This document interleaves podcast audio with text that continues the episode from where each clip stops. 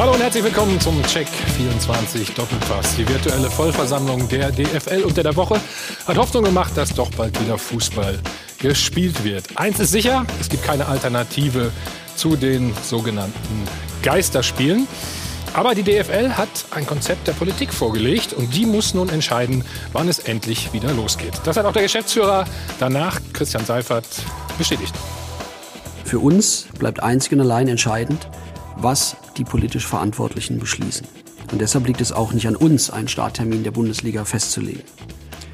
Ich habe schon beim letzten Mal gesagt, wenn der Tag X da sein wird, dann werden wir bereit sein. Und falls die Ministerpräsidenten und die Bundesregierung entscheiden, dass dieser Tag der 9. Mai wäre, dann werden wir am 9. Mai bereit.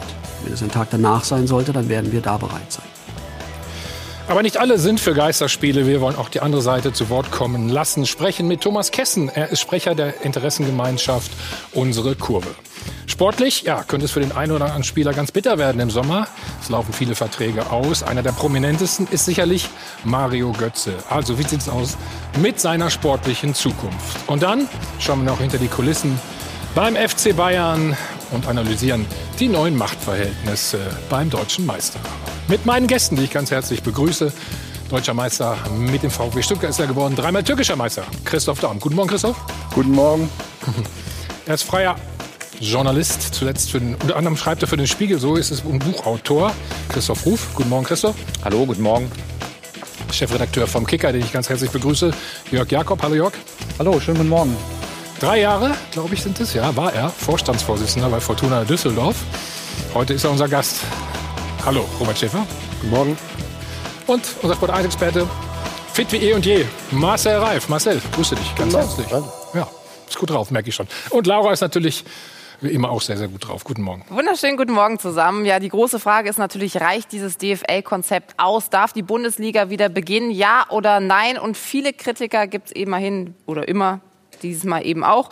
Viele sagen nämlich, warum hat der Fußball schon wieder diese Sonderrolle? Warum werden so viele Tests durchgeführt? Also da gibt es viele, viele Kritikpunkte, über die wir natürlich heute hier auch sprechen werden. Und die Frage der Woche, die dreht sich eben auch genau darum. Was spricht gegen die Wiederaufnahme des Spielbetriebs? Diskutieren Sie mit. Rufen Sie uns an 01379 011 011. Die Telefonnummer klicken Sie sich rein unter sport1.de. Da gibt es wie immer den Live-Blog. Auch da können Sie einen Haken setzen. Ja oder nein. Sind Sie für die Wiederaufnahme? Ja oder nein? Machen Sie mit. Und klicken Sie sich unter unter sport1.de ebenfalls rein. Sabotage der Geisterspiele. Fans sprechen Klartext. Viele Fangruppierungen, gerade die Ultras, sind nämlich gegen Geisterspiele. Mhm. Dankeschön, Laura. Ja, spricht man vom Profifußball, äh, dann meint man oft Millionäre. Und wenn die was wollen, dann ist es meistens mehr Geld oder Sonderrechte. So ist zumindest die Meinung vieler Menschen bei uns in Deutschland. Ein Reizklima, das auch die Geisterspieldebatte belastet.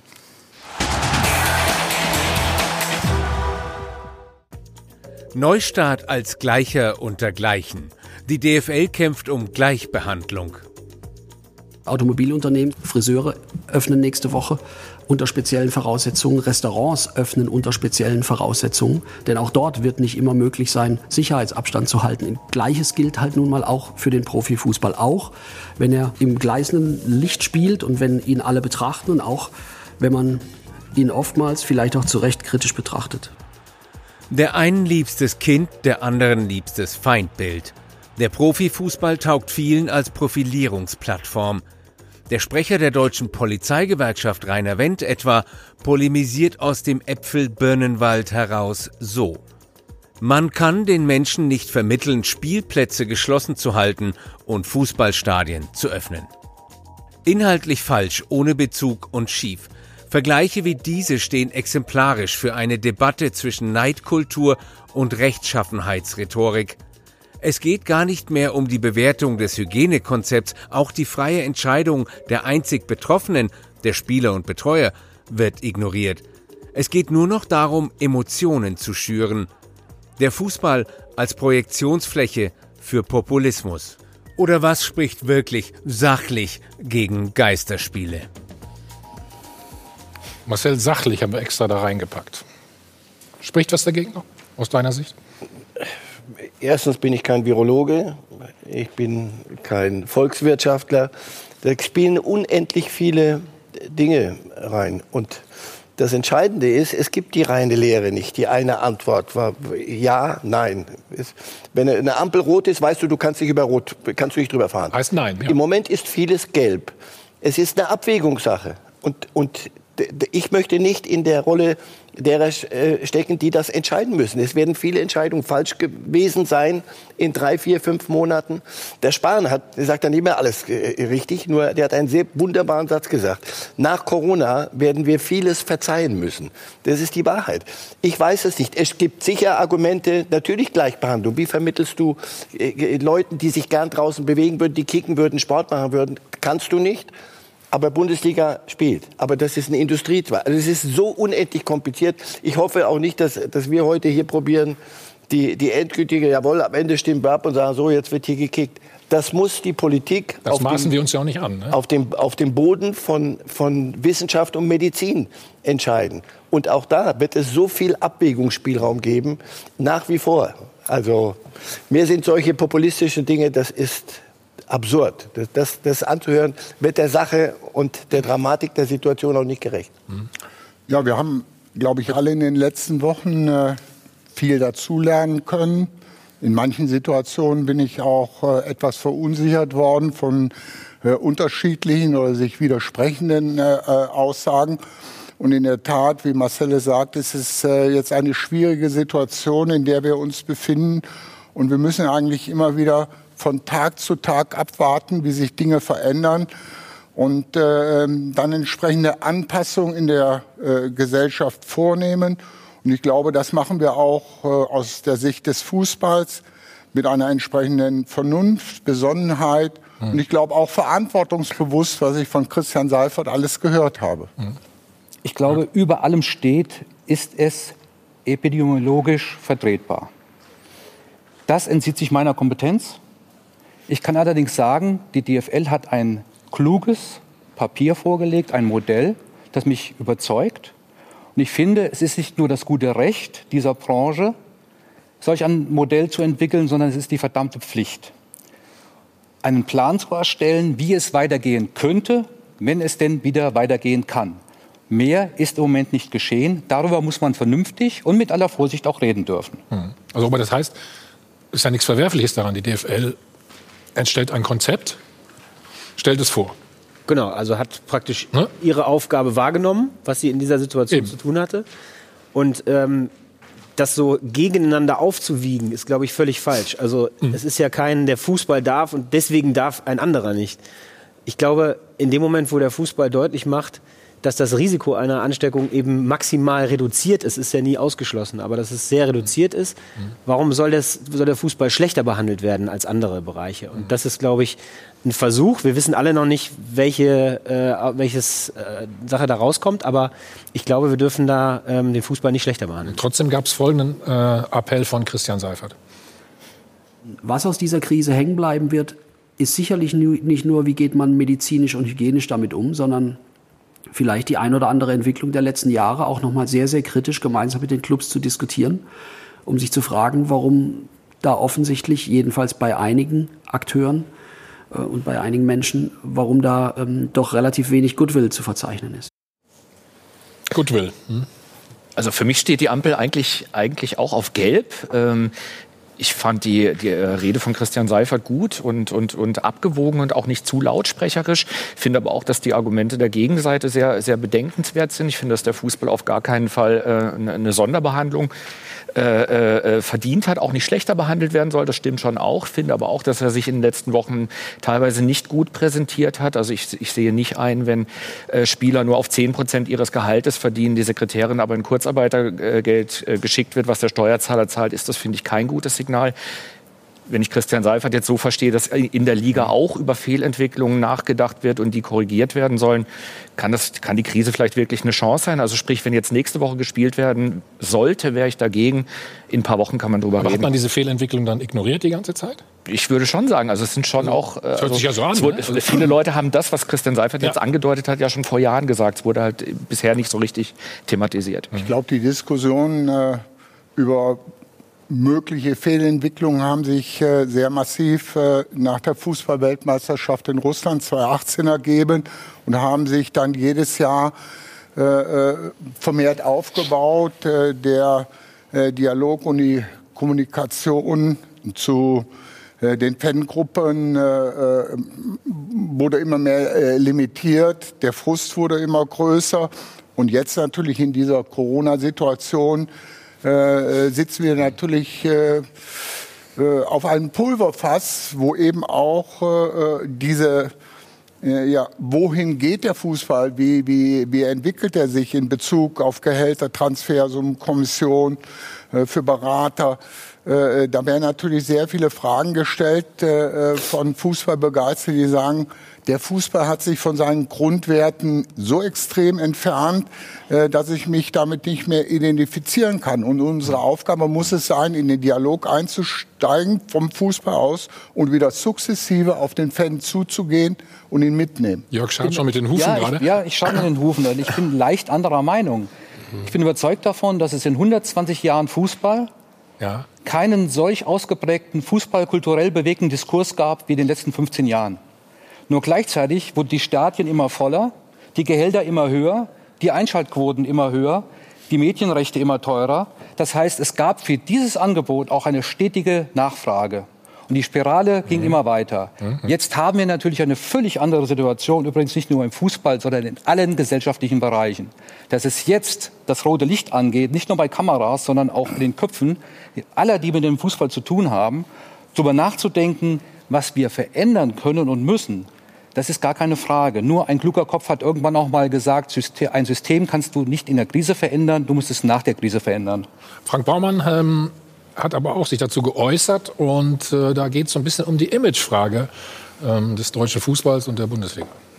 Deswegen finde ich es einfach schade, dass, dass, dass dort ähm, die Branche grundsätzlich ähm, so jetzt auch ähm, aus meiner Sicht ähm, teilweise ungerechtfertigt ähm, auch, auch in der Kritik steht weil wir letztendlich auch nichts anderes tun, als unseren Betrieb ähm, am Laufen zu, zu halten und unser ähm, Geschäftsmodell auch in schwierigen Zeiten ähm, in einer extrem abgespeckten ähm, Version eben am Laufen zu lassen. Ja, aber er verteidigt also, ja nicht die, die, die Dinge, die im Fußball sich über die Jahre. Darf ich eins sagen, Christoph? Der Fußball, ich glaube, es, es lohnt sich auch ein bisschen zu differenzieren. Es ja. gibt den Fußball von fünf, sechs Vereinen, die Champions League spielen und den anderen auch es die Schere geht, sehr weit auseinander. Was Baumann hier sagt, bezieht sich ja nicht auf die Fehlentwicklung, sondern er sagt, warum sollen wir uns nicht darum kümmern, dass unser Betrieb weiterläuft? Also jetzt spiel, weiterspielen, Geisterspiele ja oder nein. Aber das Image, es ist, ist, ist doch nichts, nichts schrecklich äh, Sensationelles, wenn ein Fußballspieler 222 Millionen Euro kostet. Das ist ein Bruttosozialprodukt eines kleinen afrikanischen Landes. Das ist obszön. Nur das Geld ist ja da bei denen, die sich das leisten, bei den fünf, sechs. Oder meinst du Manchester City oder ich kann sie dir alle aufzählen, Real, Barcelona und Barcelona ist jetzt alles so knapp, die werden am Ende immer noch genug haben, um ein, zwei Spieler zu verkaufen und sie werden weiter da oben mitspielen. Das ist nicht das Problem von, von Frank Baumann. Frank Baumann Eindeutig hat nicht. Nein, nein, völlig andere Probleme. Nur das mhm. den Fans zu vermitteln, wird schwer. Das, das, diese Entwicklung, diese Schere werden wir so nicht mehr zukriegen. Und ich, ich glaube, es ist jetzt ähm, eine gute Gelegenheit, ehrlich miteinander umzugehen. Weißt du? Aber, also wenn Dirk eben sagt, in äh, einer Krise äh, ist nicht der richtige Zeitpunkt zur Veränderung, möchte ich eigentlich nur darauf hinweisen, dass wir auch im Jahre 2000 nach der Europameisterschaft wirklich klar vor Augen geführt bekommen haben, in dieser Form äh, ist der deutsche Fußball äh, nicht mehr international wettbewerbsfähig und wir haben 2000 in einer wirklich ja, Fußball-Crash-Situation dann sehr viele Reformen angeschoben, haben auch in dieser Situation, wo wir aber Christoph, das System wurde ja nicht verändert. Eigentlich. Doch, da, es wurde sehr viel verändert. Und in der öffentlichen das, Wahrnehmung auch? In der öffentlichen Wahrnehmung. Äh, aber sportlich, Christoph, da ging es um, um sportliche Dinge. Jetzt geht es ja. um, um Glaubensfragen. Wie viel ist möglich? Ist alles mach, muss man alles ja. machen, nur weil es möglich ist? Können es alle machen? Oder ist gar kein Wettbewerb mehr? Die, die Grundvoraussetzung von sportlicher Betätigung ist Wettbewerb. Den gibt es in, in vielen Stellen nicht mehr. Natürlich war das eine Krise. Das war eine sportliche Krise, das war eine Richtig. Krise in der, in der Nachwuchsförderung und so weiter. Richtig ist, dass dann die richtigen Reformen getroffen wurden. Was ich meine, ist nur, jetzt geht es erst einmal um das nackte Überleben in der nahen Zukunft. Und dann musst du das System in Frage stellen und dann kannst du das System ändern. Nur Moment, jetzt alles auf einmal runterzubrechen, wird keiner schaffen. Deswegen geht es jetzt um die Frage, die wir heute diskutieren. Ist es möglich, diese Liga in, diesem Zustand jetzt mit Geisterspielen über die nächste große Hürde hinwegzubringen. Und dann müssen natürlich Reformen nicht nur jetzt sonntags morgens beredet werden, sondern auch beschlossen werden. Hm. Aber Robert, glaubst du, dass das ich, ich möglich glaub, ist, was äh, Jörg gerade sagt? Das dass nach der Krise, das ist die hoffentlich irgendwann vorbei ist. Das ist nicht nur möglich, sondern auch nötig. Ja, wird es wirklich dann gemacht? Und ich glaube, du kannst es am besten in der Krise verändern, weil da in der Krise sind die, sind die Nöte groß, da ist die Veränderungsbereitschaft am größten. Natürlich musst du erstmal retten, ganz klar, das ist die Phase, in der wir noch sind. Ähm, aber das Verhalten, was man ja dann auch als Resilienz bezeichnet, also in der Krise schaffst du eine Veränderung, um dich so zu ändern, dass es danach besser wird als vorher. Und das ist eigentlich das, was wir erreichen müssen. Und ich habe überlegt, woher kommt das eigentlich, dass wir diese Akzeptanz nicht haben, die wir eigentlich ha hätten haben sollen. Und ich denke, wir haben mit dem letzten TV-Vertrag haben wir 80 Prozent mehr Fernsehgelder bekommen. Wir haben aber tatsächlich nicht viel geändert. Wir haben einfach mehr Geld bekommen und haben genauso weitergemacht wie bisher. Wir haben und auch ausgegeben wieder. Und ausgegeben. Wir haben, wir haben uns mit uns selbst beschäftigt. Wir haben bei der TV-Geldverteilung große Vereine, kleine Vereine diskutiert. Aber wir haben nicht diskutiert, was der Fußball dadurch für eine Verantwortung auf einmal in der Gesellschaft hat. Für die anderen Sportarten, für andere Menschen. Und äh, Christian Seifert hat mit der Stiftung der DFL da äh, eine gute Vorarbeit geleistet, aber das hätten wir massiv ausbauen müssen. Und wir hätten eben uns bedenken müssen, dass wir mit solchen Einnahmen einfach auch eine andere Form von Verantwortung haben ähm, und dass wir eben nicht mehr weiter TV-Geldraten fektern können. Ne? Und deswegen müssen da Lehren draus gezogen werden.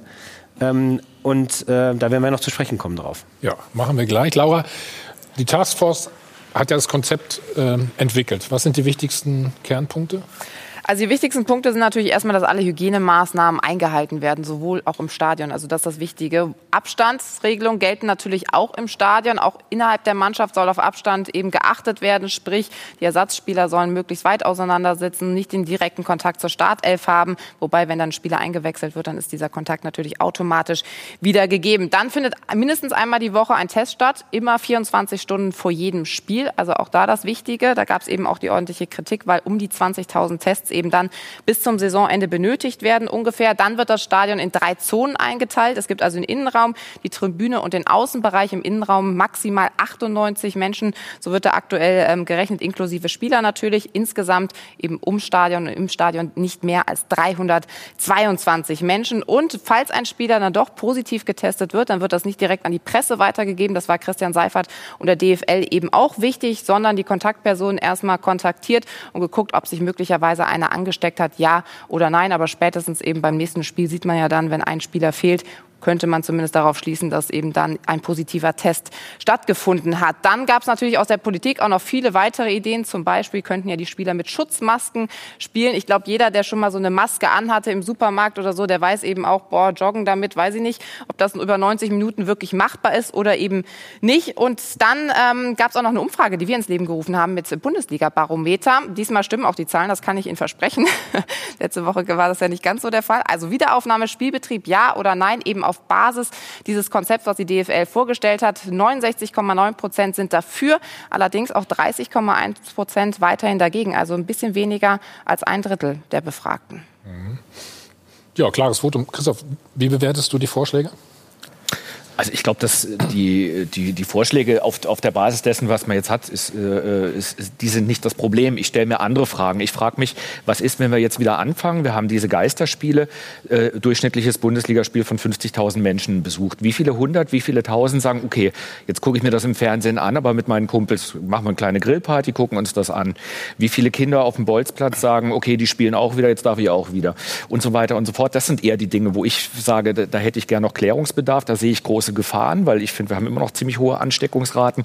Ähm, vielleicht in ein paar Wochen, jetzt wäre es mir zu früh. Ich glaube, im Stadion, im Stadionumfeld, das scheint mir schon relativ safe zu sein, dass da die Ansteckungsgefahr gering ist. Also ein Thema waren ja auch mal diese Tests. Es, es gäbe angeblich nicht genug. Ähm, auch dazu hat sich Christian Seifert äh, geäußert.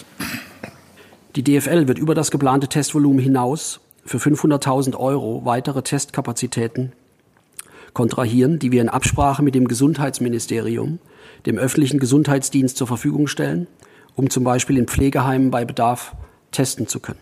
Sollte aus gleich welchen Gründen der Testbedarf der Clubs geringer ausfallen, wird diese, werden diese Kapazitäten ebenfalls dem öffentlichen Gesundheitsdienst zur Verfügung gestellt. Ist das das richtige Zeichen?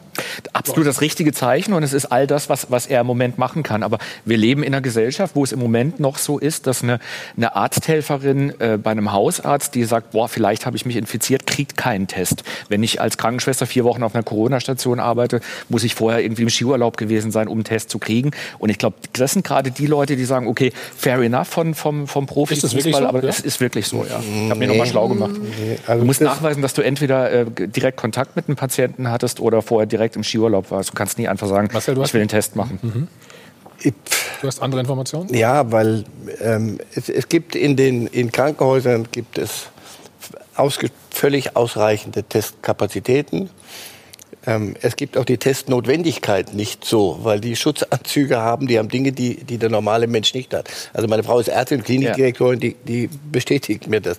Es gibt entschieden mehr Testkapazitäten, als benötigt werden. Insofern ist dieses 20.000er Argument das wurde schon vor, vor zwei Wochen wurde das ein bisschen sehr äh, vollmundig benutzt. Benutzt, ja. es, es trifft nicht zu. Was zutrifft ist, es wird immer noch zu wenig getestet. Das allerdings liegt daran, dass es einen Streit gibt zwischen äh, Bundesgesundheitsministerium und den, den Krankenkassen. Wer bezahlt die Tests? Kapazitäten gibt es mehr als, mehr als ausreichend, was gut ist. Aber die Leute haben sie nicht zur Verfügung, aus irgendwelchen Gründen. Da ist, das verstehe ich aber auch. da, dafür kann dann an der Stelle der Fußball. Der Fußball ist gern bereit, mit euch über alles, Nein, was im Fußball schief gelaufen ist und weiter schief läuft, zu diskutieren. Nur es, es bringt nichts, das alles zusammenzuschütten und dann immer so ein bisschen zu raunen, die nehmen Leuten Testkapazitäten weg. Das ist einfach eine, eine völlig eine, eine, eine Argumentation, die an der Sache vorbeigeht. Es geht darum, Infektionsketten zu, zu unterbrechen.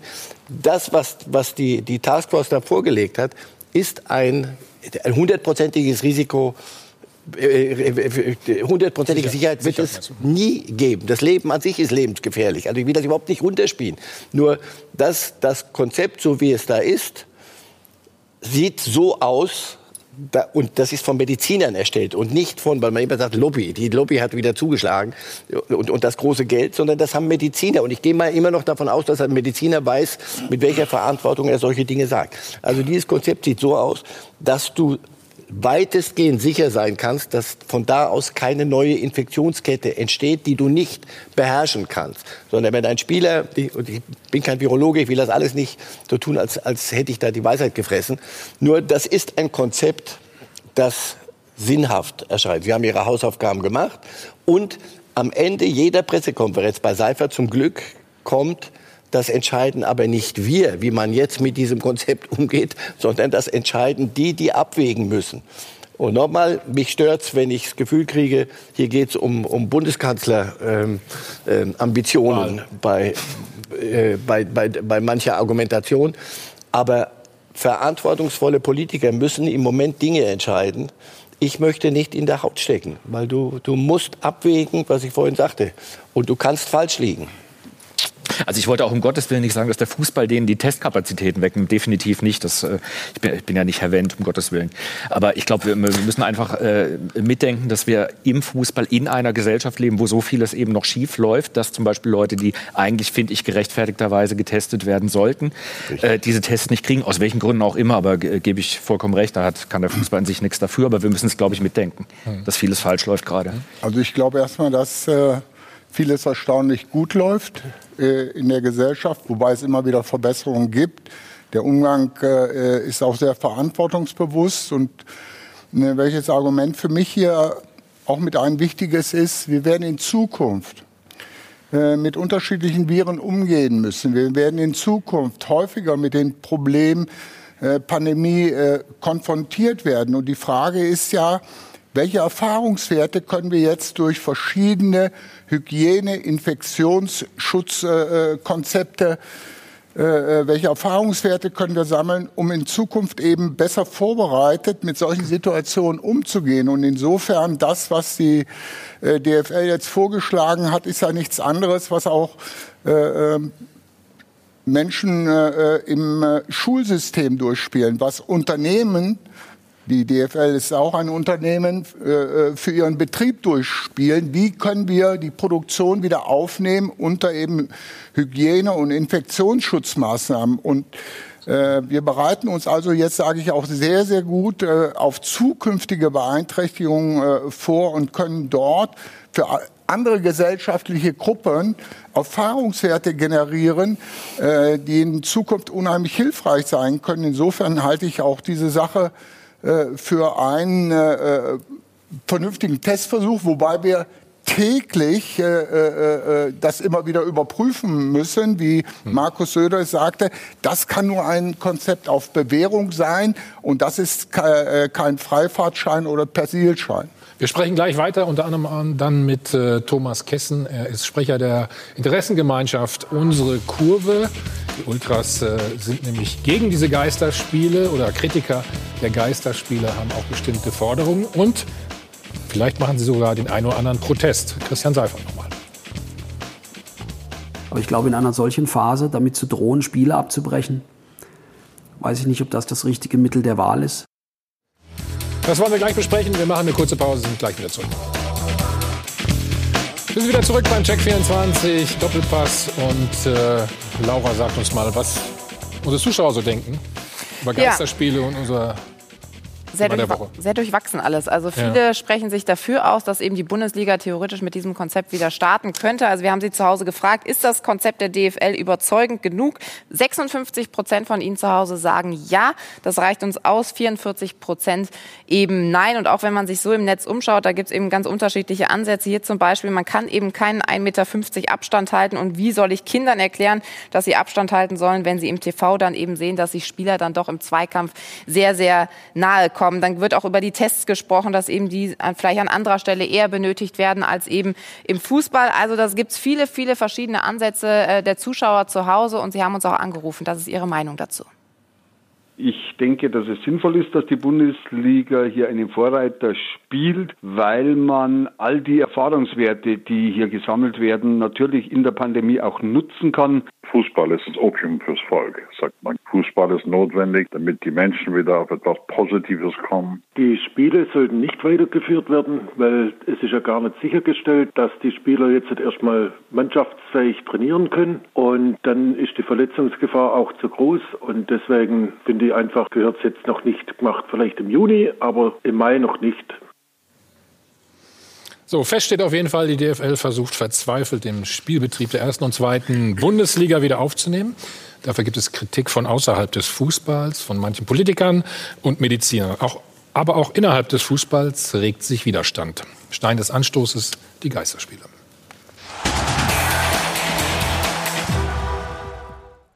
Fassen wir mal die Situation zusammen. In zwei, drei oder vier Wochen könnten Geisterspiele stattfinden und eines steht fest. Niemand mag Geisterspiele. Kein Spieler, kein Trainer, kein Fan, noch nicht einmal die DFL. Spiele ohne Zuschauer ist nicht das, was wir wollen, aber es ist für den Moment das Einzige, was machbar scheint. Ein Geisterspiel ist wie ein Konzertbesuch mit Ohrenstöpseln. Trotzdem sind alle, denen der Profifußball am Herzen liegt, froh, wenn der Ball wieder rollt. Fast alle.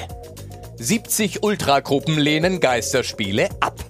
Sie fordern, das System Profifußball von Grund auf zu reformieren. Über Reformen sollte man sprechen. Es gibt diverse Fehlentwicklungen bei den Clubs, bei der Liga, beim Kommerz, bei Gehältern und Transfers. Und manche Ultras legen hier auch zu Recht den Finger in die Wunde. Trotzdem, auf Geisterspiele zu verzichten bedeutet nicht Reform, sondern Zerstörung des Systems. Mit allen Konsequenzen. Insolvente Clubs, tausende arbeitslose Angestellte und ein Rückschritt der Bundesliga in die 60er Jahre. Wer das fordert, liebt vielleicht den Fußball, aber wohl kaum den Profifußball. Wir fragen daher, passen Ultras und Profifußball überhaupt zusammen? Christoph, was denkst du? Also die letzte Frage finde ich, find ich schon äh, gerechtfertigt, weil ich persönlich finde, dass vieles, was Sie gerade in dieser Erklärung gesagt haben, vollkommen richtig ist, ehrlich gesagt. Aber ich habe so ein bisschen die Hoffnung aufgegeben, dass sich der Profifußball in eine Richtung entwickeln kann, die den Ultras vorschwebt. Konsequenterweise sollte man dann vielleicht wirklich zum Amateurfußball gehen. Nichtsdestotrotz, die eine oder andere Forderung, finde ich, ist sehr bedenkenswert, kommt aber ja auch aus der Branche und kommt ja, wenn ich Herrn Seifert richtig verstanden habe, auch an bei der DFL, dass es Reformbedarf gibt. Ja, grüß. Ja, da stimme ich ihm äh, äh, zu, weitgehend zu. Ähm, mich überrascht nur manchmal so diese Einstellung, dass die schöne Fußballwelt nicht, nicht so ist, wie sie Ultras gefällt, weil das war sie eigentlich schon seit Jahrzehnten nicht. Das ist kein veganes Radfahren. Das ist ein Unterhaltungsbetrieb, das ist eine Freizeitindustrie und im Profifußball geht es um sportlichen Wettbewerb. Und so wie er sich entwickelt hat, er ist sich zu groß geworden, der Fußball, geht es auch um einen wirtschaftlichen Wettbewerb. Und hier Maßnahmen zu ergreifen, die wieder mehr Wettbewerbsgleichheit darstellen, die die Schere zwischen Amateuren und Profis, arm und reich, wieder zuklappen lassen, das ist alles eine berechtigte Forderung von kritischen Gruppen. Ich wünschte mir nur manchmal, auch diese kritischen Gruppen würden mit offenerem Visier sprechen und nicht oft aus der Anonymität heraus. Dann wollen wir das versuchen. Begrüßen ganz herzlich Thomas Kessen. Er ist Sprecher der Interessengemeinschaft Unsere Kurve. Schönen guten Morgen. Hallo, guten Morgen. Wie würden Sie unsere Frage beantworten, die wir gerade da aufgestellt haben? Passen die Ultras und der Profifußball zusammen? Ich glaube, Ultras und Profifußball passen durchaus zusammen, ähm, muss aber auch sagen, ich spreche hier nicht für Ultras, ähm, diese sollen sich da bitte selber zu äußern. Mhm. Ich spreche nur für unsere Kurve und wir sind der Dachverband der Fanabteilung, Supportersclubs und dergleichen. Und wir haben da eine etwas andere Meinung. Und welche? Ähm, wir wollen gar nicht so sehr über Geisterspiele reden. Für uns ist im Moment das gesamte System Fußball krank. Das ist ja auch vorhin schon durchaus in den Gesprächen angeklungen. Ähm, wir sehen jetzt gerade die Symptome dieser Krankheit. Wir sehen, dass äh, knapp anderthalb Monate an Pause reichen, um 13 äh, Erst- und Zweitligisten an den Rande der Insolvenz zu treiben. Und äh, da fragen wir uns, wie das überhaupt so weit kommen konnte. Und Geisterspiele sind maximal äh, ein, eine Möglichkeit, um erste Hilfe zu leisten jetzt gerade, aber können niemals die Lösung sein. Und wir haben halt die Befürchtung, dass die Geisterspiele nur dazu dienen, um ein Weiter so möglich zu machen und ähm, auch entgegen dem, was Herr Daum, glaube ich, vorhin mal sagte, äh, kein Umdenken stattfinden wird, da keine nötige Notwendigkeit gesehen wird. Mhm. Marcel, ja? Ich, ich dachte, du wolltest was sagen. Entschuldigung. Ich versuche gerade zu hören. Das war. Du hast es nicht verstanden. Also, nee, verstanden. Also, was sind denn. Ja, ich, ich glaube, das ist, ist ja eine berechtigte Sorge, aber ich glaube, der Fußball hat die Kraft, das zu ändern und hat auch die Kraft, weiter so eben nicht äh, einfach durchzuziehen, sondern sich wirklich grundlegende Gedanken zu machen. Mhm. Und da sollte man aus den vergangenen Diskussionen, die wir immer geführt haben, ähm, vielleicht nicht mit einer Verbitterung reingehen, sondern vielleicht ähm, reingehen und, und versuchen zu vertrauen dass, ähm, und, und zu, genau zu beobachten, was der Fußball tut. Der muss was tun, das ist keine Frage, aber ich glaube, er hat die Kraft dazu und er hat die Möglichkeiten äh, dazu und sieht diese Krise ähnlich wie die Fans. Oder frag, Robert, dann frag doch Herrn Kessen mal, warum fehlt das Vertrauen denn?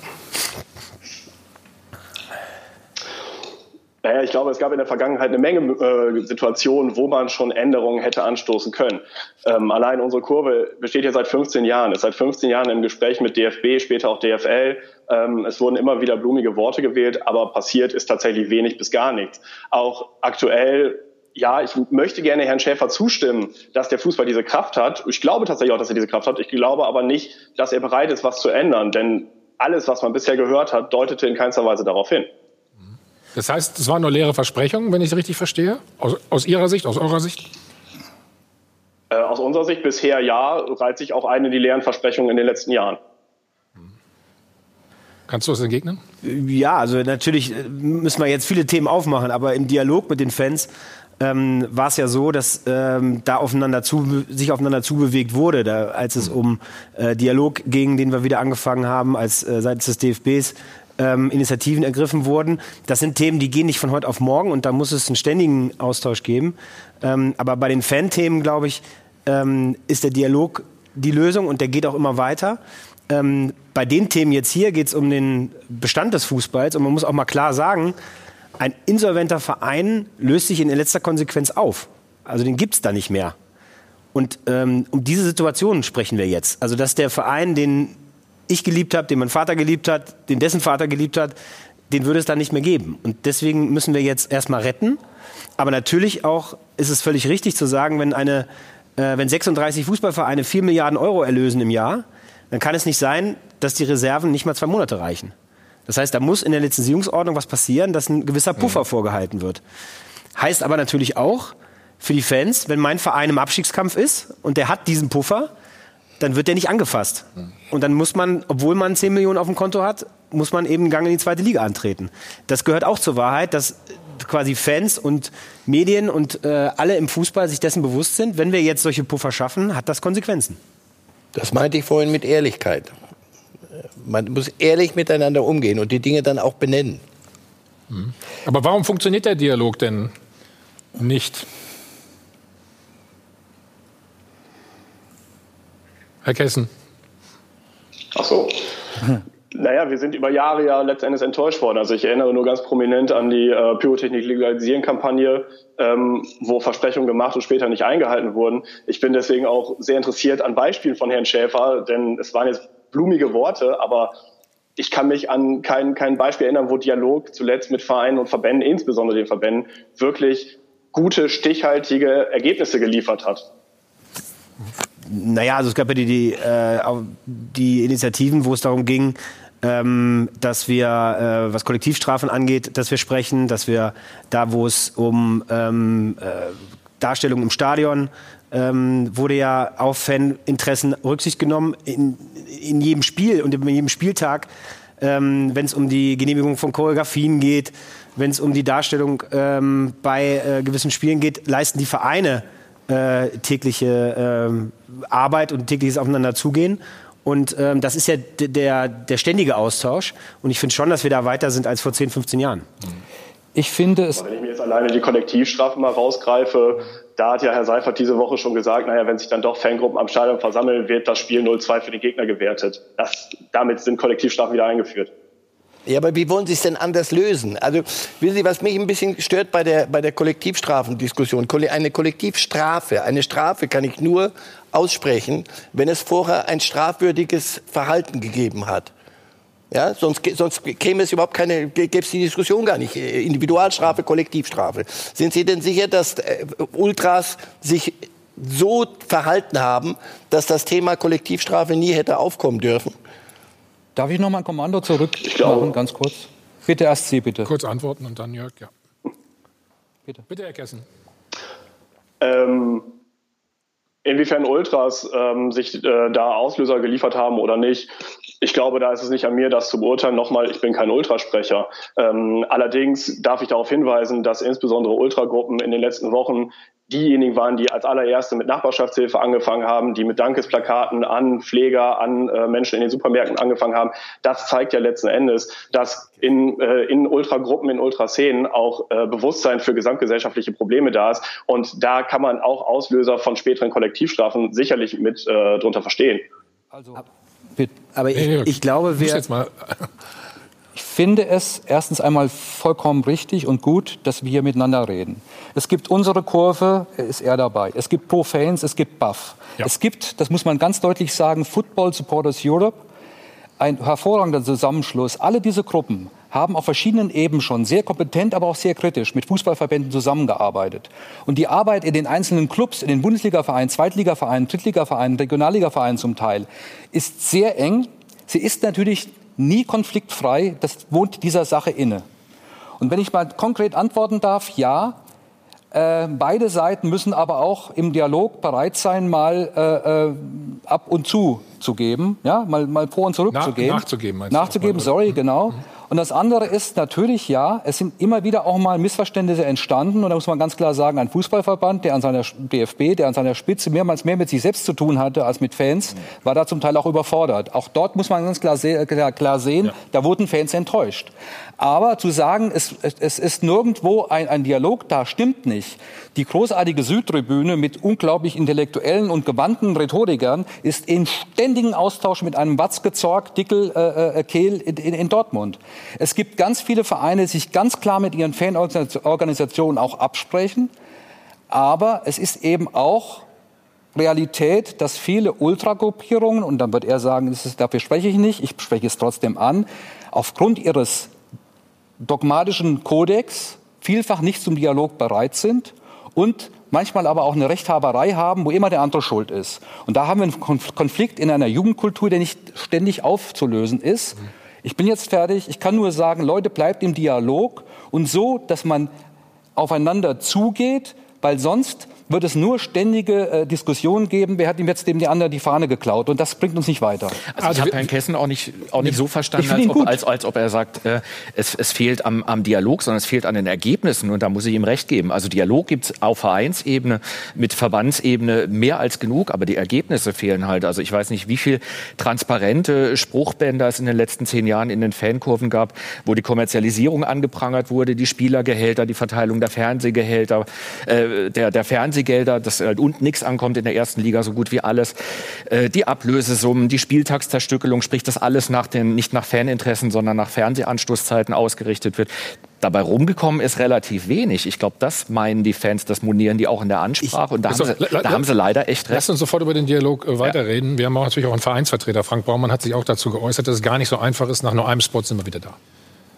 Ja, Dialog ist manchmal nicht so einfach. Ähm, ich habe eben schon angekündigt, Frank Baumann hat sich auch dazu geäußert und wir wollen mal hören, was er gesagt hat. Natürlich aktuell ähm, leider den, den Dialog äh, mit, mit unserer Kurve, mit, mit äh, den Ultras insbesondere, ähm, leider aktuell nicht zu haben. Ähm, das wäre gerade in so einer Situation, glaube ich, ähm, sehr, sehr gut und sehr, sehr wichtig, und deswegen äh, können wir immer dieses Angebot eben auch, auch ähm, dort nur aussprechen, dass wir, dass wir immer wieder bereit sind, ähm, in diesen Dialog auch einzutreten. Herr Kessler, haben Sie eine Idee oder Information, warum das, äh, wir haben ja gerade von Werder Bremen gehört, nie, nicht gut funktioniert? Also man muss vielleicht erstmal Klarstellung, Verwirrung vorzubeugen. Wenn äh, Frank Baumann da von unserer Kurve spricht, dann meint er die Kurve in Bremen, da meint er nicht äh, unsere Kurve e.V., wofür ich spreche. ähm, keine Ahnung, woran es in Bremen genau liegt. Ähm, ich habe da keinen Einblick, ich kenne dort niemanden, müsste man in Bremen mal nachfragen. Was würden Sie sich denn wünschen, konkret? Für Bremen? Für Sie natürlich. ähm, ich würde mir wünschen, dass ähm, bei all den, ähm, all den Reformen, die jetzt gerade vorangebracht werden, ähm, dass man gleichzeitig auch die Krise als Chance begreift, dass man ähm, das nachhaltige Wirtschaften mehr verankert, dass man dazu übergeht, beispielsweise die Lizenzierungsbedingungen in den ersten beiden Ligen dahingehend zu ändern, dass eben nachhaltig gewirtschaftet werden, äh, gewirtschaftet werden muss. War ja vorhin kurz die Sprache von 10 Millionen Reserve pro Verein, sowas beispielsweise.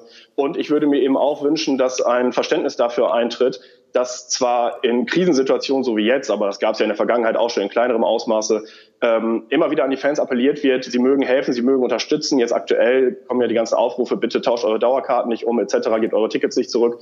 Ähm, dass das aber auch honoriert wird, indem man in Zukunft auch auf die Meinung der Fans mehr baut, indem man das ein Stück weit zurückzahlt dann, was jetzt an Unterstützung kommt und indem man Fans wieder mehr in den Dialog holt und auch vor allem in Entscheidungen mehr berücksichtigt. Ich glaube, das ist ein ganz Hört sich für mich ganz schlüssig an, Robert. Absolut, das ist ein wichtiger Punkt. Und ähm, bei der Frage des, des immer weiter so in den letzten Jahren haben wir ja zum Beispiel Ticketpreise immer weiter erhöht. Die Trikots sind immer teurer geworden. Ähm, so als wäre diese 80 Prozent mehr Fernsehgeld nicht passiert. Und ich glaube, das ist auch was, was wir zurückdrehen müssen. Wir müssen jetzt sparen. Es gibt keinen Grund, warum ein Fußballverein einen Kader mit 35 Spielern haben muss. Da reichen auch 24. Äh, also wir müssen das reduzieren und müssen das Geld, was wir dann einsparen, auch zukünftige Steigerungen, zurückgeben. Eben zum Beispiel sagen, dass ein Kindertrikot nicht mehr als 40 Euro da kosten darf. Oder dass, äh, solange ein Fernsehvertrag gilt, dass die Ticketpreise nicht erhöht werden.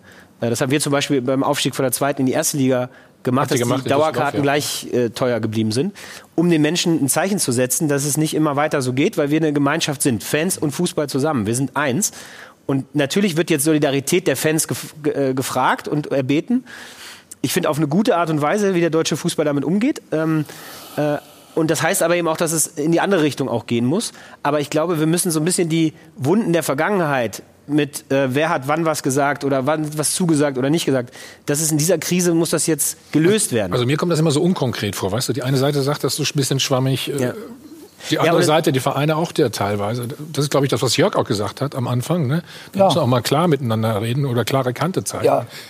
Ich habe immer den Eindruck, die eine Seite macht es dann wieder, die andere weniger. Aber, aber Thomas, es ist doch so, Fußballvereine auch Amateurvereine, sind in erster Linie so aufgestellt, dass der Spielbetrieb möglichst gut und erfolgreich läuft. Läuft, ja. Da fehlt es auch manchmal einfach am Vermögen, dort entsprechend zu agieren und zu reagieren auf, auf Wünsche und so weiter. Das ist halt auch ein gesellschaftspolitisches Thema. Da ist nicht jeder Fußballverein so aufgestellt, dass er da die Experten sitzen hat äh, und davon auch noch gleich elf. Obwohl das ist halt auch ein Problem, was in, in den Jahren wahrscheinlich vernachlässigt worden ist, dieses Thema. Obwohl ich finde, wir haben da einiges getan, gerade was, ja. was in den Vereinen angeht, was Fanbetreuung angeht, was äh, hauptamtliche Fanbetreuer angeht, auch Forderungen äh, der Fans, äh, die wir auch in der Kommission äh, Prävention, Sicherheit und Fankultur ähm, äh, nach vorne gebracht haben. Ähm, also da, da ist, glaube ich, mehr Kompetenz inzwischen da.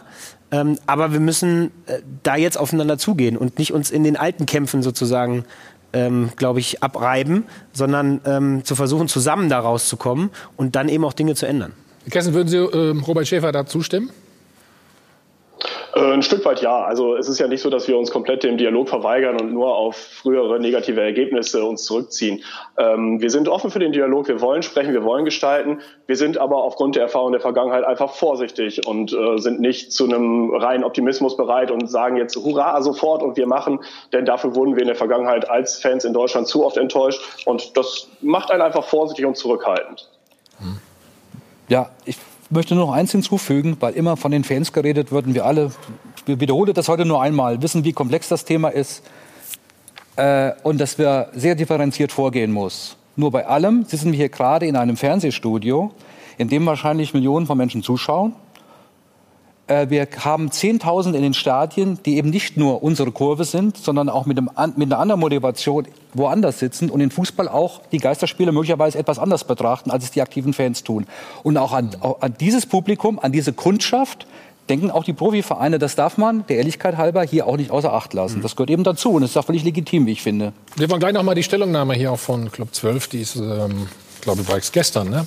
Erschienen wollen wir besprechen. Äh, Herr Kessen, bitte bleiben Sie noch äh, bei uns. Dann haben wir nachher auch noch sportlich das Dilemma für Mario Götze. Seine sportliche Zukunft ist ungewiss. Weiter geht's äh, mit dem Check 24 Doppelpass. Und äh, ja, hier ist die Stellungnahme.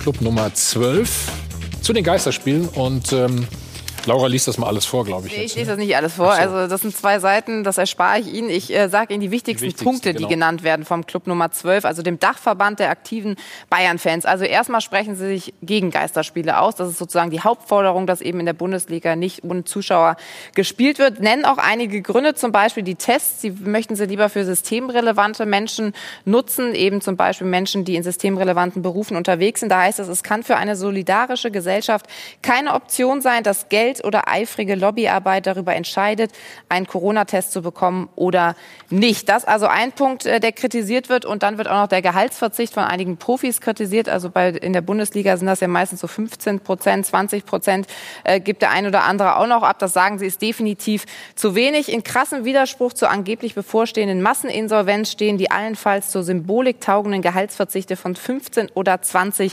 Prozent. Und da nennen sie eben auch andere Vereine im Ausland, zum Beispiel den FC Barcelona, der auf 70 Prozent des Gehalts verzicht, äh, verzichtet, der AS Rom zum Beispiel auf vier volle Monatsgehälter. Also da sagen sie, wenn denn die Spieler einfach mehr abgeben würden, dann hätten die Vereine gar nicht diese Geldnot. Ist das wirklich so?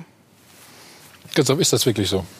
Da müsste ich die einzelnen Etats kennen, aber ich habe es ja vorhin auch äh, angedeutet. Ich finde schon auch, das ist ein Missverhältnis. Also äh, ich glaube, den meisten Spielern, Stammspielern in der Bundesliga würde es nicht wirklich wehtun, mal ein Vierteljahr lang zu sagen, jetzt verzichte ich mal auf 70, 80 Prozent. Und dann hätten wir sicherlich bei jedem Verein mal mindestens zweistellige Millionenbeträge und ob dann noch die Insolvenzgefahr so hoch ist. Aber klar, ist natürlich auch immer gebe ich zu, ist ein bisschen äh, gefährliches Argument, anderen Leuten vorschreiben zu wollen, auf was sie verzichten sollen. Das müssen sie schon freiwillig entscheiden. Aber dieses Missverhältnis, was die Fans benennen, das sehe ich schon auch. Also die verdienen schon relativ Aber gute Jungs. 1 1,43 Milliarden ist schon ein Brocken, ne?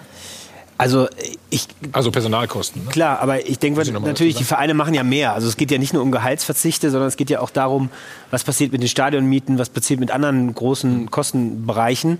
Und da haben die Vereine unheimlich viel Arbeit geleistet in den letzten äh, Wochen in dieser Rettungssituation, dass man diskutieren kann, was ist angemessen im Verzicht, ähm, ist, kann man machen, aber äh, ich glaube, wichtig ist, dass der Fußball die Situation verstanden hat und das, und die Zeit verstanden hat und gesagt hat, es geht eben nicht so weiter. Und das war in anderen Ligen nicht der Fall. Andere Ligen, England zum Beispiel, haben das nicht so verstanden. Äh, und der deutsche Fußball hat das sehr schnell äh, finde ich, auch sehr breit äh, angenommen. Ähm, jetzt in einzelnen Fällen andere Vereine, der FC Barcelona ähm, mit 70 Prozent Gehalt einsparen, da gab es auch vorher Probleme. Und äh, Corona ist eben eine Zeit, wo die Probleme, die auch vorher bestanden, natürlich noch deutlich herauskommen. Ähm, ich finde insgesamt ist der deutsche Fußball in dieser Rettungssituation, die wir jetzt momentan haben, gut unterwegs, aber er muss das natürlich übersetzen in die Zeit danach. Aber was meinst du mit Stadionmieten? Weil Stadionmieten ist doch eher so, dass, dass die, äh, der ein oder andere Verein die, die Zahlungen an die jeweiligen Kommunen dann eingestellt hat. Das finde ich jetzt kein gutes, fände ich kein gutes Beispiel für ein soziales Verhalten.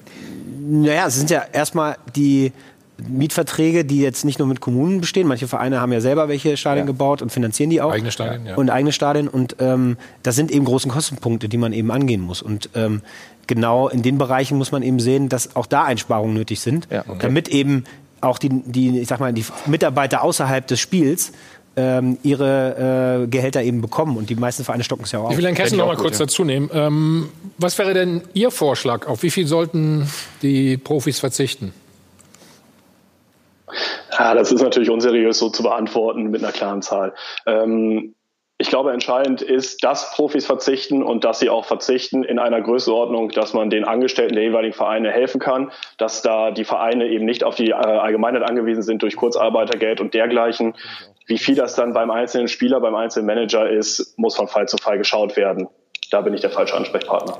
Aber das machen doch die Spieler. Also das, was ja, wir sollten es nicht nur ganz wegtun. Auch die Vereine. Also es gibt, ich habe bei mir eine Liste geben lassen, 200 ähm, Aktionen, die, die rund um Corona äh, von den Vereinen, von den 36 Vereinen, den Profivereinen erste, zweite Liga gestartet wurden. Spieler verzichten ja auf Geld. Ich habe immer ein Problem, wenn Solidarität angeordnet werden soll. Also das muss dann schon von innen rauskommen. Aber wenn, wenn Lewandowski, jetzt kann man sagen, gut, der verdient genug. Wenn der eine Million spendet, das ist schon eine, eine Sache, die sollte man nicht, nicht weg, wegwischen. Oder das, was Kimmich und Goretzka machen, die, die, diese Aktion. Und das hast du ähm, in, in vielem, in kleinem, glaube ich, bei allen äh, Vereinen. Ob das jetzt 10, 20, 15, 30 Prozent sind. Also in Barcelona mussten die Spieler ähm, ziemlich, ähm, wie soll ich sagen, langfristig überzeugt werden, dass es Sinn machen könnte, äh, äh, auf Gehalt zu verzichten, weil dieser Club natürlich aus, aus eigenem, von mir aus eigenem Verschulden sich in eine Situation gebracht hatte, wie viele ihm, und darüber reden wir. Aber über die geht es, den Verein zu retten dann? Es geht ja darum, den Verein zu retten, oder? Den, es geht um den Verein zu retten und vieles drumherum. Und da bin ich sofort dabei. Die Spieler sind mitverantwortlich auch für die Leute, die ihnen ihren Spielbetrieb ermöglichen. Das heißt also die Angestellten im Club, die Kurzarbeit machen etc. etc. Und da habe ich den Eindruck, das ist verstanden und wird auch so weitestgehend gelebt. Mhm. Ich finde, es ist auch ein Beispiel dafür, wie zerrissen und irrational so ein Fan-Dasein ist. Ich meine, wir reden vom Club Nummer 12 beim FC Bayern, dem Branchenführer, der das Ziel hat, die Champions League mal wieder zu gewinnen. Ähm, also einerseits möchte ich einen möglichst bodenständigen Fußball, andererseits möchte ich in diesem Betrieb auch den größtmöglichen Erfolg. Da sehen wir schon alles, was sich da abspielt in diesem Spektrum. Das andere ist, natürlich haben wir alle darüber diskutiert, auch vorher schon, dass ein sechsstelliger Betrag in der Woche in der Premier League obszön ist.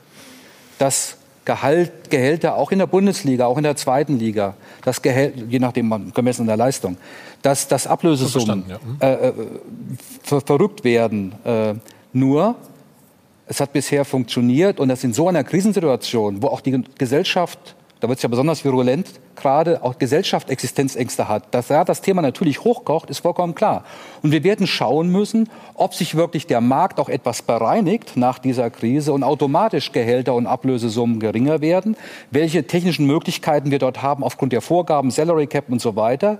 Ich sage allerdings auch, wir reden hier schön, der Mensch ist auch ein Gewohnheitstier. We will see äh, in einem Jahr. Wenn alles gut läuft, ne? wollen wir noch mal sagen. Hoffentlich, ja. Gehaltsobergrenze, Gehaltsverzicht. Hört sich sehr, sehr gut an.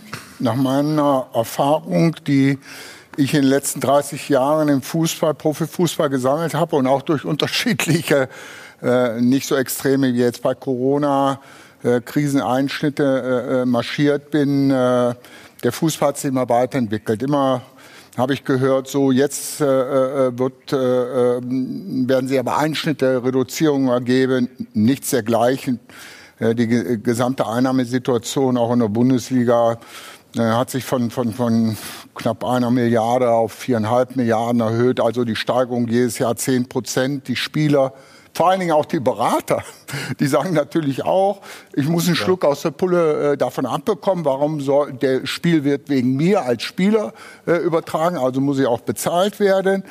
Ähm, und der Verein oder die Vereine haben natürlich äh, diesen äh, äh, sportlichen Druck, wie wir eben gehört haben. Es wurde immer wieder der kurzfristige Erfolg über die mittelfristige stabile Planung gestellt und damit sind wir eben immer mehr in die Situation reingegangen, dass wir uns immer weiter hochgeschaukelt haben. Salary Cap, das hört sich sehr, sehr gut an. Da musst du doch ein geschlossenes System erfinden und alle müssten sagen, okay, wir gehen soll, ne? freiwillig ja, ja. da rein. Wenn nicht, wirst du das vor jedem, ein, jeder Winkeladvokat kann dir das innerhalb von fünf Minuten, sagt er dir, wir gehen vors Gericht. Das, niemand kann dir vorschreiben in einer freien Marktwirtschaft, wo, wo eine Grenze ist. Nicht. Es sei denn, die, die, der Fußball an sich sagt, pass auf, wir, wir machen das so unter uns und alle stimmen ab und wir machen das das amerikanische Modell.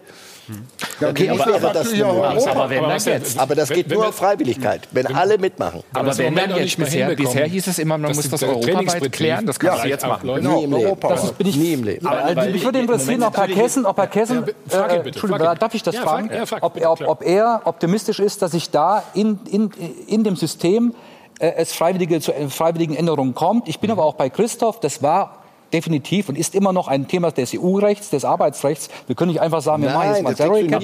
Aber, aber, diese Krise bringt ja. vielleicht auch andere Staaten und bringt diese EU auch zu, zu, zu Überlegungen. Genau. Hast du ihn jetzt gefragt? Ja. Herr Kessen, genau. Super.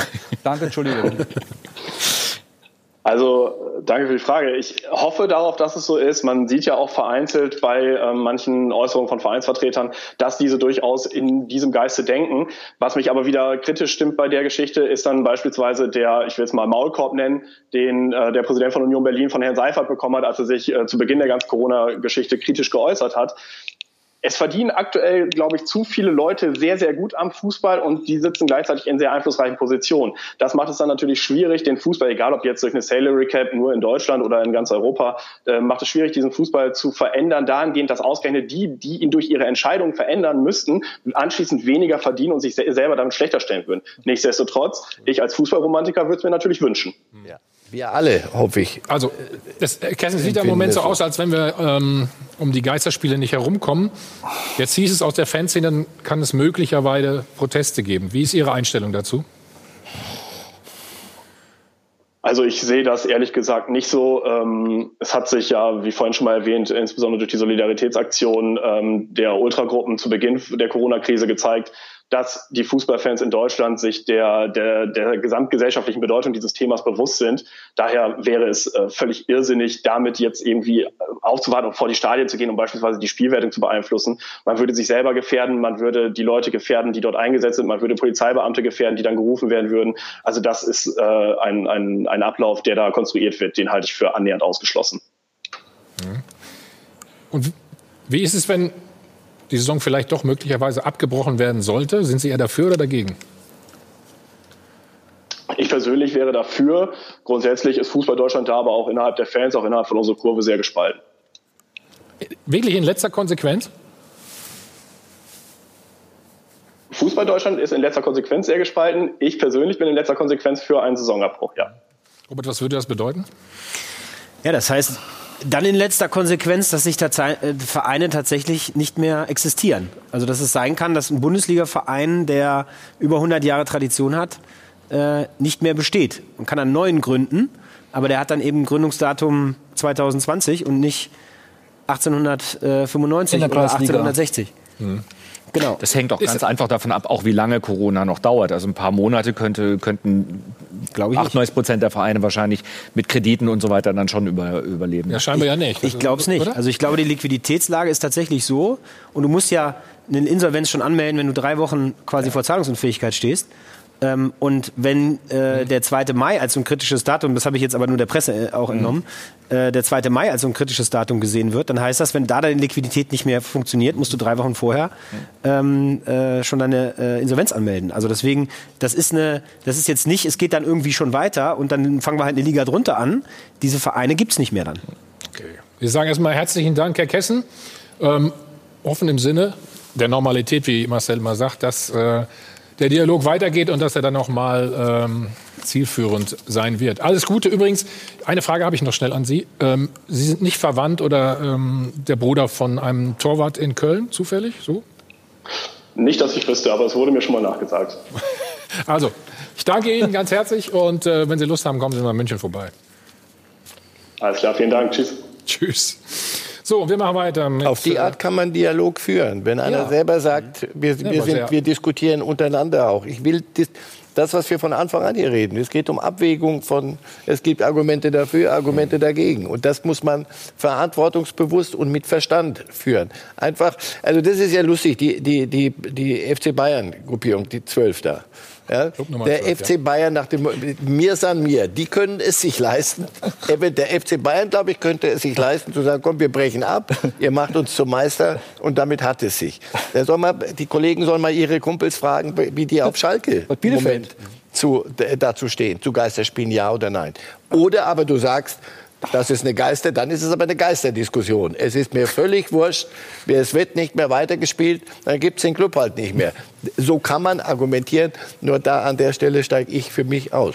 Aber ich fand Herrn Kessen jetzt sehr erfrischend, muss ich sagen. Meine ich ja. Also, das ist, das ist auch jemand, gut, so, jemand zu hören. auf die ne? Art könnte Von man, da glaube ich, könnten alle aufeinander zugehen. Und Ja. wer mit, mit solchen Leuten nicht diskutieren will, der ist dann im Verband am, äh, äh, am falschen Platz. So, mal, lass uns mal wieder ein bisschen sportlicher werden. Die fetten Jahre sind möglicherweise vorbei. Das trifft auf den Transfermarkt zu, trifft aber auch Oh, ganz ja. speziell auf die Karriere von Mario Götze zu. Weißt, wann ist er in der Bundesliga gekommen? Weißt du das noch? Mit, Bitte? mit wie vielen Jahren ist Mario Götze in die Bundesliga? 17. 17. Wann ist er Meister geworden? Ja, Jetzt mir sagen soll, dass ich ins Quiz 19. Wann ist er Weltmeister geworden? soll. 2014. Wie alt war er da? 22. So, und mit 27 wird sein Vertrag jetzt beim BVB nicht verlängert und die sportliche Zukunft ist ungewiss. So schaut's aus. Was wird nur aus Mario Götze? Die gute Nachricht lautet, er wird Vater. Das ist schon mal gar keine schlechte private Perspektive. Sportlich ist die Sache etwas unerfreulicher. Der Vertrag in Dortmund läuft aus und zugegeben, Spitzenvereine stehen nicht gerade Schlange. Weder in der Bundesliga noch international. Corona macht die Sache nicht leichter, aber ganz ehrlich, der Fall Götze war auch schon vor Corona kompliziert. So schaut's aus. Corona hat den Fußball infiziert. Diese Diagnose ist nicht neu, aber der Virus legt sich jetzt spürbar aufs Geschäft. Der Kreislauf des Geldes wird langsamer fließen, auch bei den Gehältern. Wie sagte doch Oliver Bierhoff? Der Transfermarkt wird sich abkühlen, die Preise werden sinken. Ein Spieler am Ende seines Vertrages wird sich schwer tun, wieder auf die alten Zahlen zu kommen.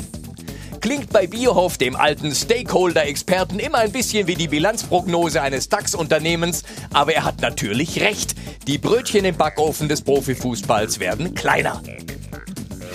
So schaut's aus. Auch Mario Götze, WM-Siegtorschütze und fünfmaliger deutscher Meister, wird das zu spüren bekommen. Und er wird es verkraften können.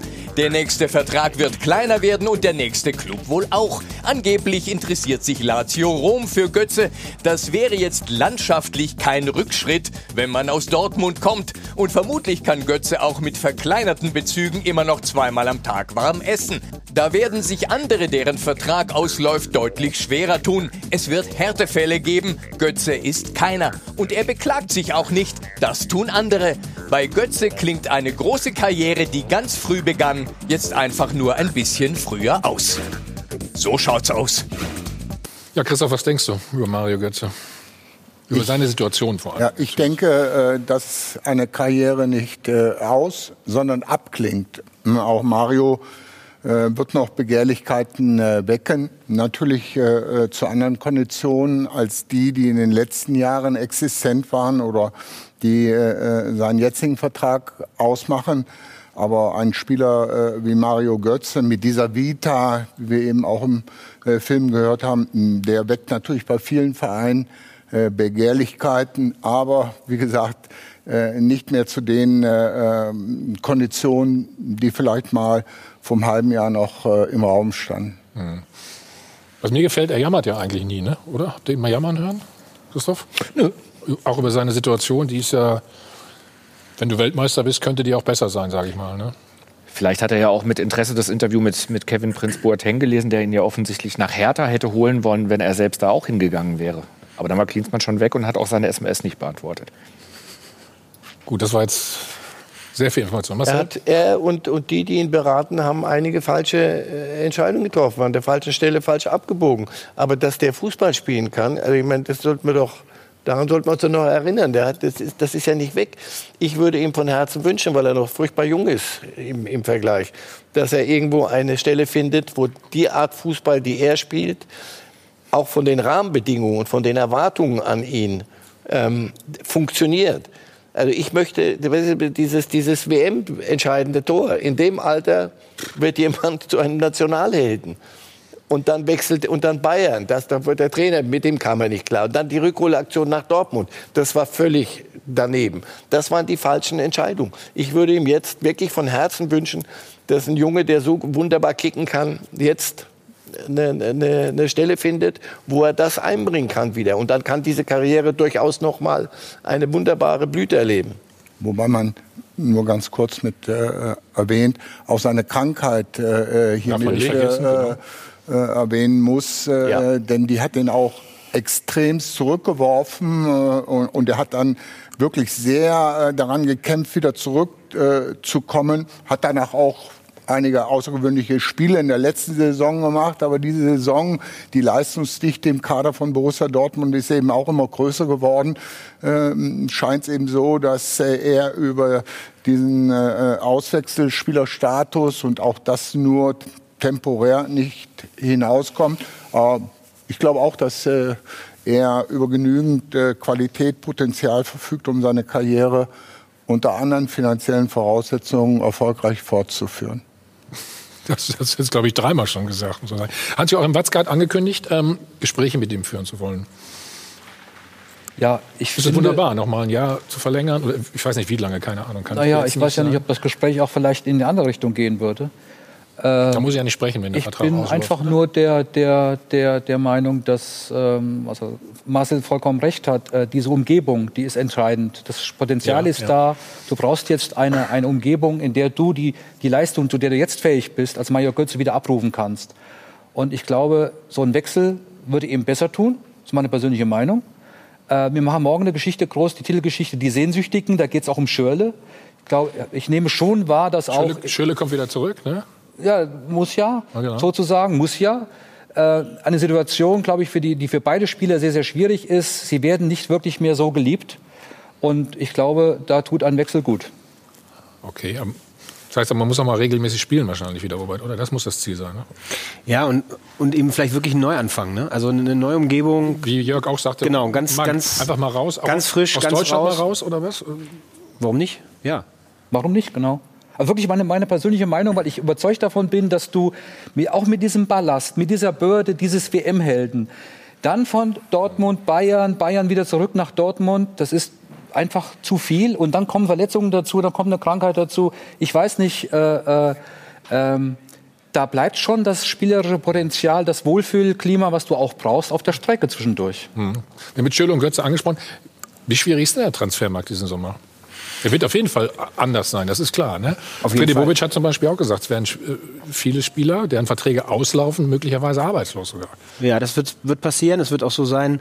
Momentan schauen ja andere Ligen auf uns und gucken, ob es möglich ist, diesen Spielbetrieb überhaupt wieder zu eröffnen. Ähm, und das wird sich auch in den Transfersummen und den Transfermarkt zeigen. Und angedachte Wechsel, die werden ja oft schon vorher vorbereitet, ähm, die werden so nicht passieren, äh, glaube ich. Und ähm, Bietet natürlich aber auch wieder, wenn man sagt, in der Krise stecken auch Chancen, bietet natürlich auch Chancen. Ähm, Spieler loszuwerden, oder was wolltest du jetzt sagen? Nee, äh, einfach auch zu anderen, äh, andere Formen von Wettbewerbsfähigkeit zu anderen Konditionen eben zu erreichen als Verein. Ne? Also wenn du jetzt gut aufgestellt bist und eben vielleicht nicht in der Krise bist, dann hast du jetzt auch wieder Chancen. Ja, es könnte sich, also ist jetzt auch nur spekulativ, was ich mache, äh, der Leihspielermarkt extrem äh, erhöhen. Es kann sich äh, die Situation ergeben, dass eben einige finanzkräftigere Vereine doch äh, einen Spielerkader haben von über 40, nicht nur 35, wie eben mal gesagt, und äh, dass die Spieler dann äh, eben verliehen werden. Es werden sich äh, dort sicherlich die extremen Transfersummen nicht mehr so ergeben. In Ausnahmesituationen sage ich ja, denn auch in so einer Krise, egal wie wir es drehen und wenden, werden wieder einige der großen äh, finanzstarken Clubs äh, immer noch äh, exorbitante äh, Transfersummen aufbieten. Natürlich auch etwas weniger. Also äh, vielleicht so, so, so ein äh, Spieler, wo du vorher vielleicht 130 Millionen bezahlt hast, zahlst du jetzt auf 90 Millionen. So what? 129 wolltest du ja, sagen. Ja, also so what. Also es wird schon äh, äh, sich im gesamten System äh, einiges verändern, aber Dauerhaft. es wird immer wieder Ausnahmesituationen geben. Ich wage, die Prognose gibt es noch ein, zwei Jahre dann hast du genau. Das Geld war ja da. Es ist ja nur ja. nicht ähm, vernünftig vielerorts damit umgegangen worden.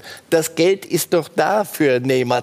Sonst wird, also die Kataris machen das doch nicht, weil sie Geld drucken, sondern weil sie es haben. Die kaufen sich Neymar nee. für 222 Millionen für, für Paris. Manchester City geht einkaufen. Jürgen Klopp geht mit Liverpool einkaufen, weil er sagt, ich brauche aber einen Abwehrspieler und Torhüter. Ja, dann müssen wir halt mal 160 Millionen äh, krachen lassen. Das Geld ist da. Die Frage wird sein, kann man ein System schaffen, das irgendwo Filter einbaut, dass du sagst, nee, ihr, ihr habt das Geld, aber ihr müsst mit dem auch an bestimmten Stellen, da wo man nach geltendem Arbeitsrecht eingreifen kann, anders umgehen. Das ist die Hoffnung, die du daraus kriegst, wenn du Regularien schaffst, aber die müssen auch von innen rauskommen.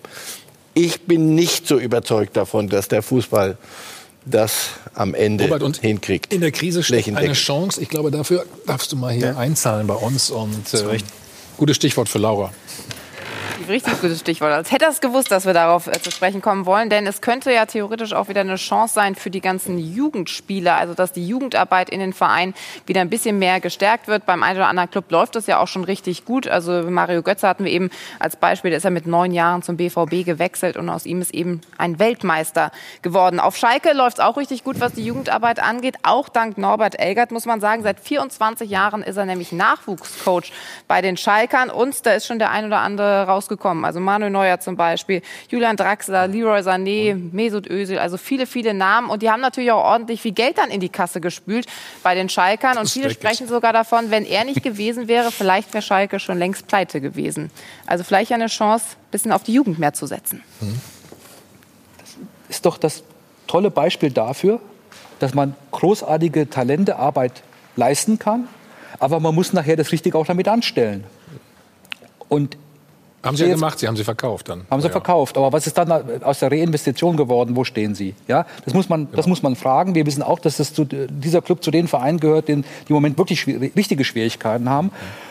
Ich, ich will es mal positiv formulieren. Du musst von dem Geld, was du hast, mal mehr, mal weniger, auch etwas anfangen wissen.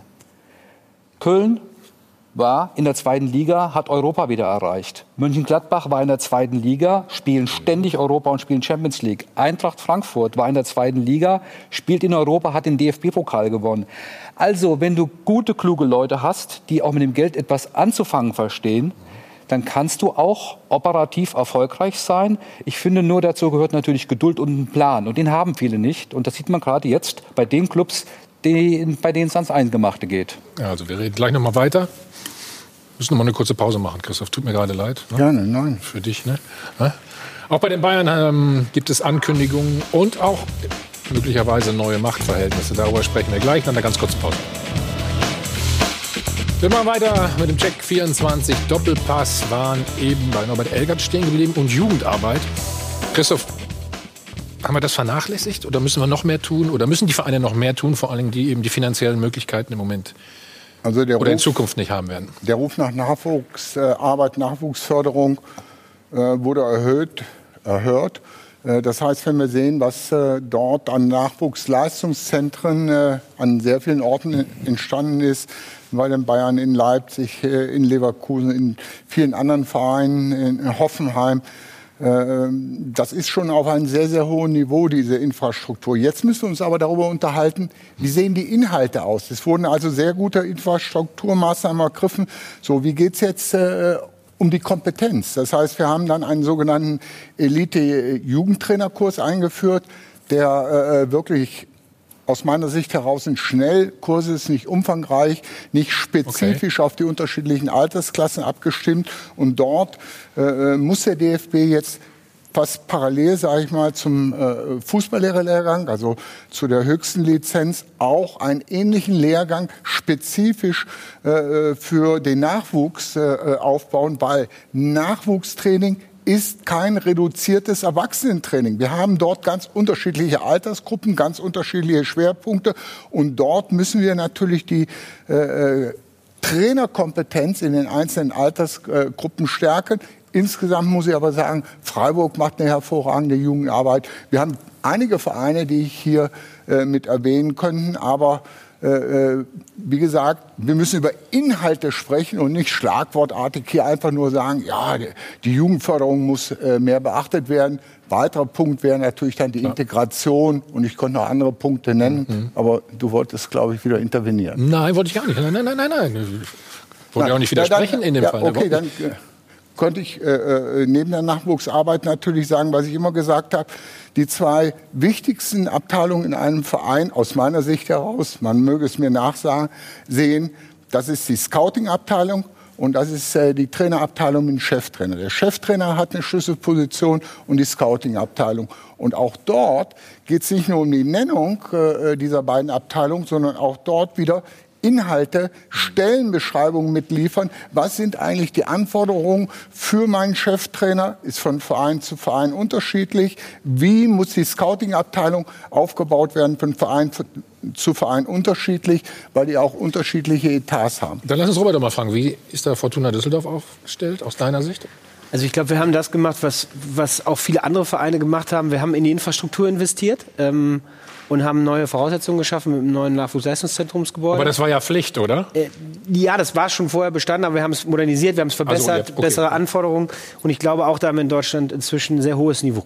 Niveau erreicht, was die Infrastruktur angeht. Aber ich bin da ganz der Meinung, wir müssen eigentlich dazu sehen, wie kommen die Spieler dann aufs Spielfeld der ersten Mannschaft. Hm. Und wenn wir das schaffen, dann äh, ist das ein Du kannst einfach, einfach mal spielen lassen, zum Beispiel. Genau, spielen lassen. Aber es ist interessant, dass du noch wir sagst. Das finde ich ganz gut gerade. Ich weiß nicht, ob du es mitbekommen hast. Ähm, Christoph, ja. Ich wollte da nur, nur, nur einhaken. Ich glaube, die Nachwuchsleistungszentren sind, sind im Schnitt tatsächlich sehr gut. Also da hat man, glaube ich, aus den Fehlern der Vergangenheit tatsächlich gelernt. Das Problem scheint mir tatsächlich die Durchlässigkeit zu sein, dass du nach, nach wie vor sehr viele Cheftrainer hast, die halt nicht sagen, wenn der Junge 5% schlechter ist als der, als der 25-Jährige, werfe ich den mal rein. Also mit Manni Schwabel aus Unterhaching kann man da sehr, sehr ausführlich drüber reden. Der hat äh, Zahlen, wonach äh, von selbst ausgebildeten Spielern äh, eine Quote von 4% in der ersten Liga gibt. Und er kann natürlich auch, mhm.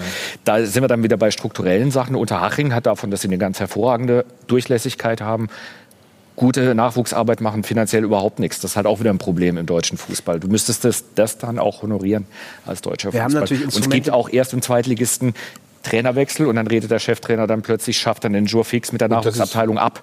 Das ist natürlich auch ärgerlich dann. Mhm. wir haben ja Instrumente geschaffen. Ne? Es gibt ja auch in der Fernsehgeldverteilung eine Berücksichtigung vom Einsatz junger Spieler, mhm. aber das muss natürlich gestärkt werden, ja. weil dadurch kannst du A, Kosten sparen, aber du kannst natürlich Identifikation steigern. Wenn das ein Junge aus der eigenen Umgebung ist, ist natürlich eine ganz andere Identifikation da. Und ich glaube, das ist der viel bessere Weg, als zum Beispiel jetzt anzufangen, 50 äh, plus 1 in Frage zu stellen. Das ganz ist dann quasi die nächste Droge. Robert, das passt perfekt zur Szene der Woche. Ja, und die Szene der Woche dreht sich mal wieder um den FC Bayern München. Das liegt ganz einfach daran, dass sie eben diese Corona-Pause richtig gut nutzen. Erstmal den Vertrag mit Hansi Flick fix gemacht, dann Thomas Müller verlängert. Bei Manuel Neuer sind sie noch fleißig dran. Und Alfonso Davis, mit dem haben sie jetzt auch vorzeitig verlängert und zwar bis 2025. Also dieses Talent wollen sie so schnell nicht mehr loslassen. 19 Jahre ist er ja mittlerweile alt, jung, so wie man es halt sehen möchte. Aber wir können uns auch mal das Bild der Vertragsunterzeichnung anschauen. Das ist nämlich etwas, woran wir uns wahrscheinlich gewöhnen müssen. Also alle mit Masken ganz vorbildlich, Abstand gehalten und trotzdem natürlich den Stift gezückt und am Ende dann die Unterschrift drunter gesetzt. Ja, das sollte auch der ein oder andere Verein noch machen. Viele Spielerverträge, die laufen nämlich zum Ende der Saison aus. 68 um genau zu sein. Und ja, die Bayern erstmal gar keine Sorgen. Also da ist gar kein Vertrag, der zumindest diesen Sommer ausläuft. Aber Union Berlin zum Beispiel, zehn Verträge, die da eben 30.06.2020 drunter stehen haben. Unter anderem mit dabei Gentner oder auch Groß, wohlgemerkt Felix Groß. Also da muss noch einiges passieren. Vielleicht haben ja sogar der ein oder andere Verein Sorgen, dass eben die Spieler dann eben weg sind, sie neu einkaufen müssen, das Geld vielleicht fehlt und dann vielleicht ja doch wieder mehr auf die Jugend setzen müssen. So hatte sich das Uli Hoeneß immer vorgestellt und gewünscht. Die Geschicke des FC Bayern sollten von ehemaligen Spielern gelenkt werden. Mit Kahn, Salihamidzic und Flick ist nun so eine Troika am Ruder. Das Problem? Die Schieflage bei der Gewaltenteilung.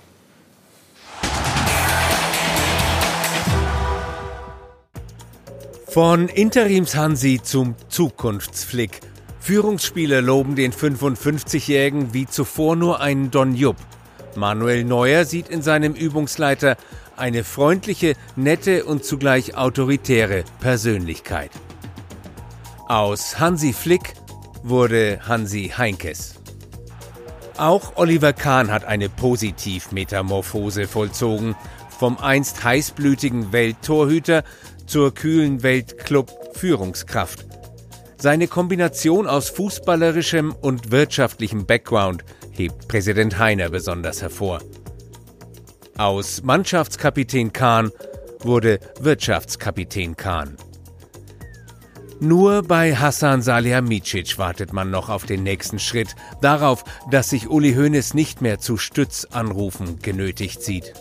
Hassan hat einen guten Job in diesem Jahr gemacht. Dass er nicht ständig genannt wird zwischen Karl-Heinz und mir, ist ja ganz klar. Doch er kommt weiterhin nicht vor. Selbst bei der Vertragsverlängerung von Davis, der eine Entdeckung des Bosniers ist, wirkt Salihamidzic wie ein Außenstehender. Statt als Dienstältester die Pole Position im Bayern Cockpit zu beanspruchen, wirkt er immer noch wie ein Testfahrer. Da fragt man sich, ist Salihamidzic ein Macher oder nur ein Mitmacher? Also Marcel, das mit dem Foto da eben, dass er außen stand, äh, da hast du ja, ein bisschen gestutzt. Das habe ich als in meiner Bewerten Anfangszeit als Journalist gelernt. Vorsicht mit solchen Interpretationen Bewerten von, von Momentaufnahmen im Foto. Wissen wir denn, wie, wie, viel er intern zu sagen hat und wie viel er nicht zu sagen hat? Nein, offensichtlich. Wir haben doch eben gerade festgestellt, was die Bayern treiben in dieser, in dieser Zeit, in den letzten Wochen, ist so verkehrt offenbar nicht, so wie sie die Dinge angehen. Natürlich können wir jetzt darüber diskutieren, wie war das mit den Dingen, die nach außen ge gegangen sind bei, bei Neuers Verhandlungen, verhandelt man so auf dem Markt. Wer ist aber dafür zuständig? War das Salihamidzic oder war es nicht? Hm. So. Ich glaube, dass die, die, die Bayern-Verantwortlichen, als sie Salihamidzic installiert, installiert auf, als sie ihn ins Amt ge, ge, geholt haben, dass sie das nicht aus Langeweile oder aus Selbstzerstörungslust gemacht haben. Und auch er musste da reinwachsen. Ich habe im Moment eher den Eindruck, dass er ähm, nicht mehr so nach außen wirkt wie, ich muss euch aber zeigen, dass ich, dass ich ganz, ganz wichtig bin. Wenn er seinen Job macht und dann muss er auch nicht vorne rumtanzen. Hm. Jörg, aber warum scheint es so zu wirken? Ja, zunächst mal ist ja jetzt erst wirklich eine Phase angebrochen, in, dem, in der äh, ein Hönes und Rummenigge etwas zurücktreten. Du meinst, zurückgetreten sind. Es ist etwas mehr Freiheit, sich zu entfalten. Er hat ja. gelernt. Und ich maße es mir jetzt nicht an, zu sagen, ob Salihamidzic alles richtig macht oder gar nichts mitmachen darf. Ich weiß nur eins und das ist glaubwürdig. Das würde mich wundern, wenn Sie sich das leisten würden, ein Sportdirektor, der nicht mitmachen darf. Der Sportvorstand wird sorry, übrigens. Der Sportvorstand, na herzlichen Glückwunsch. Leisten Sie sich nicht und was ich aber wirklich für glaubwürdig halte, das ist ganz klar, Oliver Kahn wird für das Gesamtverantwortliche verantwortlich sein. Er wird und will praktisch den Rummenigge Nachfolger antreten. Und er hat klare Vorstellungen von Teamwork und Aufgabenverteilung und von einer Führung, wie sie modern aufgestellt sein muss. Und da sehe ich jetzt nicht, dass da plötzlich Oliver Kahn äh, ständig nur äh, darum vor, vorwagen wird, äh, wo, wo Brazzo gerade arbeitet. Ich glaube schon, dass es da eine kluge Aufgabenverteilung äh, äh, geben wird und auch gibt. Warum, warum fokussiert sich immer jetzt alles schon wieder auf Oliver Kahn? Hat man den Eindruck? Ich weiß, ich meine, dass der Mann Charisma hat und, und, eine Ausstrahlung und natürlich auch die Medien auf sich zieht, wenn er diesen, wenn er diesen äh, Job hat, ist doch klar. Aber ich fand jetzt zum Beispiel bei dem Bild gerade und auch bei der Vertragsunterzeichnung auch bei ihm eher so das Bemühen, sich, wenn man, wenn man jetzt schon ich, ich finde genau, also, ja. sich, weiß ich, sich im Hintergrund zu halten. Also von daher, dass er die Aufmerksamkeit auf sich zieht, ist klar. Ja, ich weiß nur, dass äh, heute Führung in äh, Wirtschaftsunternehmen wie auch im Fußballverein mhm. es ist äh, äh, keine One-Man-Show mehr ist sondern es gibt Situationen, einfach ausgedrückt, äh, da bist du Leader-Entscheider, es gibt Situationen, da bist du Follower. Äh, das heißt, dass man äh, hier auch möglichst viele Aspekte immer wieder von anderen kompetenten Leuten mit einbezieht. Ich glaube auch, dass das unter Karl-Heinz Rummenigge und äh, Uli Hoeneß ist äh, nicht anders war. Nur Uli hat eben das dann nach außen getragen und damit wurde dann Uli Hoeneß immer wieder diese Machtposition äh, zugeschrieben, die er natürlich auch mit inne hatte. Die hatte er, Aber ich klar. finde, es äh, ist wichtiger, über Verantwortungsverteilung zu sprechen, als über Machtverteilung. Also, dass die Verantwortung sehr mhm. gut verteilt wird mhm. äh, in diesem Verein. Alle drei sind ja ziemliche Anfänger noch, auch äh, wenn Brazzo jetzt schon etwas länger äh, mit dabei ist. Äh, alle haben einen guten Background äh, äh, Spiel, in der Spielerkarriere, vielleicht teilweise auch in anderen Bereichen. Aber an der Front und dann noch bei Bayern München, äh, da musst du äh, eine ganz äh, besondere ja, ein ganz besonderes Selbstvertrauen entwickeln. Und ich glaube auch da, dass äh, Saleh Hamicic dort eine sehr gute Entwicklung durchlaufen hat, dass er eben jetzt nicht mehr immer sagen äh, äh, muss, aber ich. Und äh, das finde ich wohltuend. Und ich glaube auch, dass äh, äh Oliver und Hansi Flick äh, äh, dort äh, sehr gut miteinander kooperieren können. Und wer nachher was verkündet, und dadurch äh, dann nein, als der Mächtige. Es geht ja auch nicht um Haltungsnoten, sondern ja. Alfonso Davis. Wir haben doch eben gerade gesagt, ja. du musst Scouting muss stimmen. Genau. Ja. Und, und der Nachwuchs, Absolut. und den musst du dann auch spielen lassen. Also mehr als mit dem einen Vertrag bis 2025 jetzt zu verlängern, den erstmal gefunden zu haben, spielen gelassen zu haben, weiterentwickelt ja. zu haben, jeder auf seine Art. Und am Ende machst du einen Vertrag mit dem bis 2025 das kann man auch sehr viel falscher machen. Also Laura, er wächst immer mehr und mehr in die Verantwortung rein. Können wir es so beschreiben vielleicht? Ja, zumindest wenn man seinen Worten traut. Also es hört sich zumindest danach an, als hätte er momentan richtig viel zu tun. Klicken Sie sich mal rein unter sport1.de. Da gibt es einen spannenden Artikel dazu. Da hat er sich erstmal zu der Kritik von Manuel Neuer geäußert, weil eben Vertragsdetails aus den Verhandlungen bekannt geworden sind, an die Öffentlichkeit geraten sind. Auch da hat er darauf reagiert. Und ganz interessant, das verrate ich Ihnen schon hier unten, er kündigt nämlich einen Top-Transfer an. Er sagt nämlich, Sie wollen sich ein Top-Talent aus Europa holen holen und sich mit einem internationalen Star verstärken. Gut, bei Top-Talent, da stehen ja ein paar auf der Liste, Harvard, Sané. Mal gucken, wer der internationale Star dann sein wird. Sind das ne? Talente noch? Ich würde sagen, sind noch jung und talentiert, also zählt noch dazu, glaube ich. Hm? Marcel? Am Anspruch messen, ob wo sie schon sind. Also der FC Bayern möchte Champions League. Ja, Harvards ist ja schon relativ Ja, aber der FC Bayern möchte Champions League Sieger werden. Äh, ist Harvards garantiert ja schon den Champions League Sieg? Nein, aber dass Harvards ein, einer der, der talentiertesten Spieler ist weltweit, ich denke, das ist ja kein, kein großes Geheimnis. Und dennoch hat er noch Entwicklungspotenzial.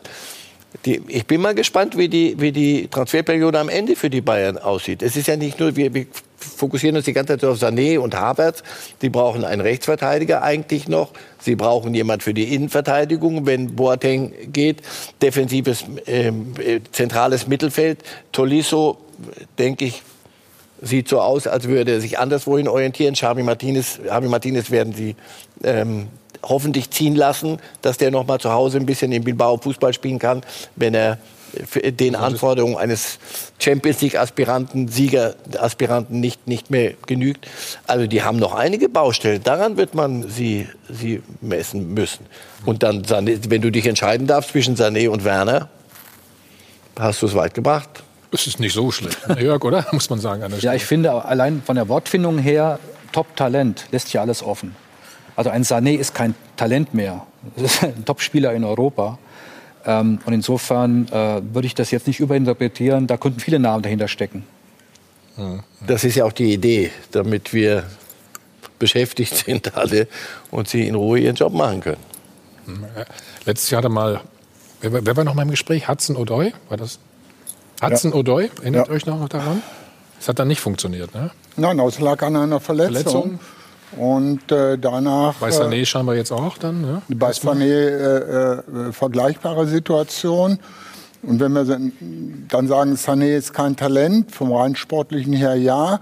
Äh, wir unterscheiden aber dann auch immer wieder oder müssen unterscheiden aus Trainersicht äh, vom Charakterlichen, von der Persönlichkeit her, äh, dass ein Spieler eben dort auch dann, wenn er bei einem Spitzenverein in einer ganz anderen Drucksituation ist, ähm, und das Trikot von Bayern München, das hat ein viel größeres Gewicht als das Trikot von manch anderen Vereinen. Aber nicht von Man City, oder? Ist auch ein relativ großes, oder? Ja, er spielt aber dort auch nicht so die Rolle. Und alles, was ich aus England mitbekomme, äh, ist immer wieder, dass es für die Spieler viel angenehmer ist, äh, dort zu sein, von der Wertschätzung her, von der medialen mhm. äh, Beurteilung her, also von sehr vielen, die in der Premier League tätig sind, die schwärmen äh, von den Zuständen, die wir da haben und von den enormen Druck, der eben hier im Bereich der Bundesliga äh, auf Spieler oder Trainer oder Vereine aufgebaut wird, den ich nicht teile, weil ich habe auch in Drucksituationen gearbeitet, sage ich, ist manchmal die Berichterstattung hier äh, vom Kicker, um den mal zu nennen, wie ein Sonntagsblatt zu sehen. Also da ist kein